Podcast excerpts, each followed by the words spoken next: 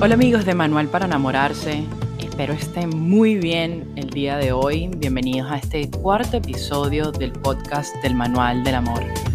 Quiero comentarles algo que venía pensando en estos días.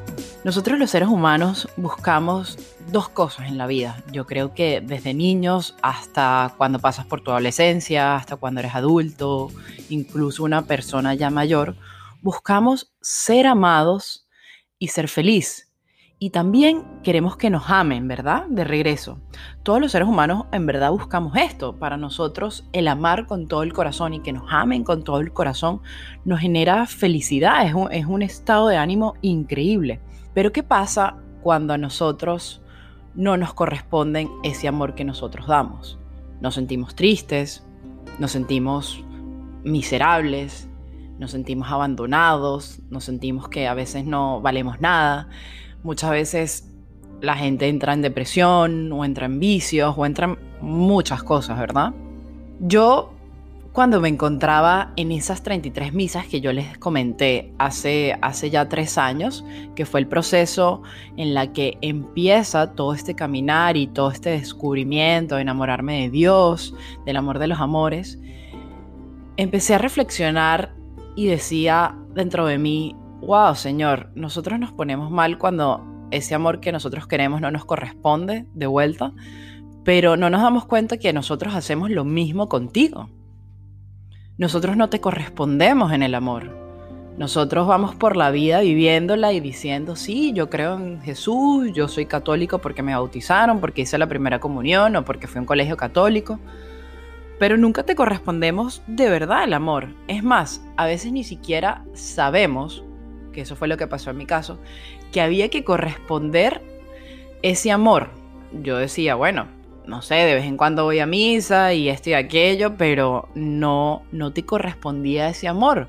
Y corresponder el amor para Dios y hacia Dios es entregarles esas horas en las que oramos, en las que hablamos con Él, en la que vamos a misa porque vamos a su casa. Imagínense esto, sobre todo ahorita en estos tiempos de pandemia. ¿Qué prefieren ustedes? ¿Hablar con un familiar por FaceTime o verlo en persona y darle ese abrazo? Me imagino que es lógico la respuesta y quieren darle ese abrazo en persona. Así lo mismo pasa con el Señor. Él quiere que vayamos a su casa. Él se siente alegre y feliz. Y si nosotros de verdad, de verdad pensáramos y creyéramos con todo el corazón y tuviéramos, y tuviéramos esa fe, de que el Señor está ahí presente en la iglesia, cuando entras en el tabernáculo. Entraríamos de rodillas y sentiríamos lo que el Señor siente, que es un gozo cuando tú ves a tu amada y cuando esa persona que tú amas te quiere. Y ustedes me entienden todo esto. Es eso, vamos por la vida pensando que vamos a vivir muchos años, que todo y esto, pero no correspondemos al amor de los amores. Así que esto es una de las cosas en las que yo empecé a reflexionar en esos días. Yo decía, yo me pongo triste cuando no me aman de regreso, de vuelta, como le quieran decir, pero yo no amo al amor, que es Dios. Por ahí ya yo sabía que algo estaba mal y que quería cambiar. Pero bueno, vamos avanzando un poquito más en todo esto. Yo quería entrar con esa reflexión porque sé que es algo que, que me pasó a mí. Cuando yo culminé mis 33 días de misa, mis 33 rosarios, yo seguía siendo la misma persona en el sentido de que tenía los mismos amigos, frecuentaba los mismos sitios, es decir, seguía haciendo la misma rutina de antes.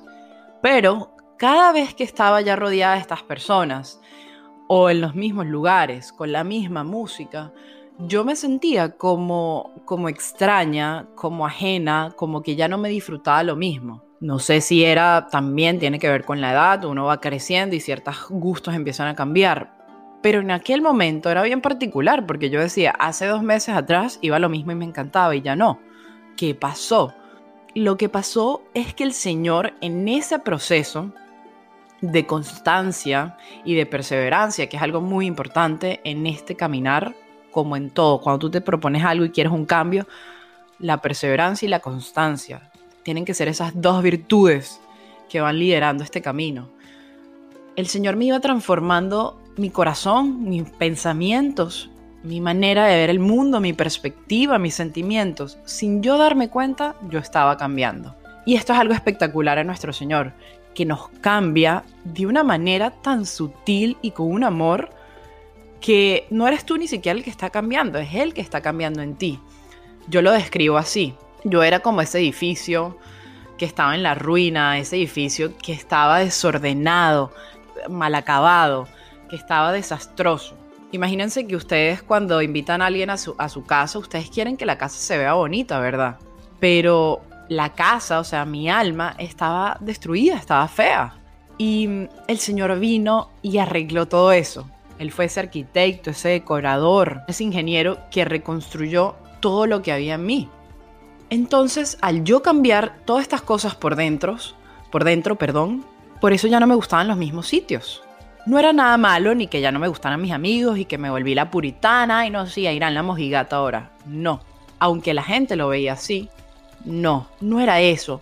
Era que ya yo había entendido, gracias a Dios, que hay otra vida después de la muerte, que hay otras cosas, que la vida es mucho más profunda, que la vida va mucho más allá de lo que nosotros sentimos, olemos, vemos, tocamos. Y eso es lo que quiere el Señor, que nos conozcamos a nosotros mismos así para entender que somos seres totalmente profundos. Fuimos creados a su imagen y semejanza. Cuando eso pasa, yo poco a poco me empiezo a alejar y empiezo a quedarme más en mi casa, más sola. Empiezo a conocer lo que mucha gente le tiene miedo, que es la soledad. Yo era una de las que vivía la soledad, por eso me la pasaba de pareja en pareja, de amistades en amistades, de fiesta en fiesta, con demasiado ruido. Y empiezo a conocer una soledad de la que me sirvió, aunque pataleé y lloré y le decía, Padre Osvaldo, me voy a quedar sin amigos, ya no tengo amigos, ya no me gusta esto, ¿qué me está pasando? Y él me decía, muchas veces el Señor permite ese desierto en tu vida, esa sequedad, para que te empieces a conocer a ti misma a través de Él. Sé que suena, es un juego como a veces de palabras, ¿verdad? Pero en esa soledad el Señor me permitió conocerme, estar a solas conmigo, a solas con Dios, a solas con Irán. Y conocerme, ver qué le gusta a Irán, ver cómo piensa Irán, ver la capacidad que tiene Irán. Y ese es algo espectacular, que no tengamos miedo de vivir la belleza de la soledad. Eso no quiere decir que más nunca vas a salir y más nunca te vas a relacionar, no. Pero es algo que el Señor permite para que puedas dejar esos malos hábitos atrás y esa, esa, época de cambios. Es así como que el Señor te dice, mira de dónde te he sacado y a dónde te quiero llevar. Ustedes son tan profundos y no lo saben porque viven rodeados de demasiado ruido. Y para mí fue un proceso sumamente largo, que derramé muchas lágrimas porque fueron como, no sé, un año y medio, dos años, en el que todo esto iba cambiando en mí. Como dije, iba cambiando el cambio de mis pensamientos, mi manera de relacionarme hacia la gente. Yo les invito a que cuando se encuentren en este momento de, de soledad, en este momento que tú dices, bueno, pero es que ya no sé si estar con estas personas o ya no me siento bien, que escuches a tu corazón. El Señor para hacer ese cambio necesita sacarte y alejarte muchas veces de esas amistades que en este momento no te corresponden, no porque sean malas, es porque el Señor quiere transformar tu corazón. Yo creo que si se van a cualquier religión o cualquier filosofía, siempre invitan es al silencio, a recapacitar, a conocerte. Y por último les quiero leer algo que encontré justo ya cuando yo había terminado ese proceso. Y es una frase que a mí me impactó demasiado y dije, wow, Señor, de verdad haces todo perfecto.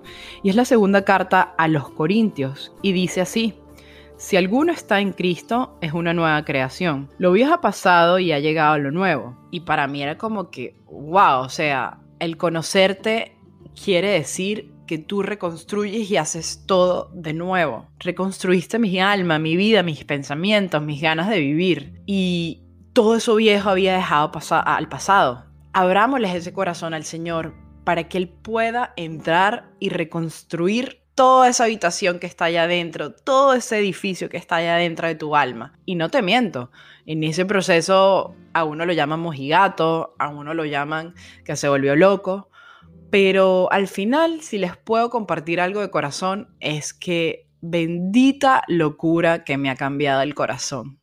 Bueno, no les quiero quitar más su tiempo. Espero les haya gustado este podcast del Manual del Amor. Tengan un feliz día, se les quiere y muchas gracias por escucharnos aquí en Manual para enamorarse. Saludos.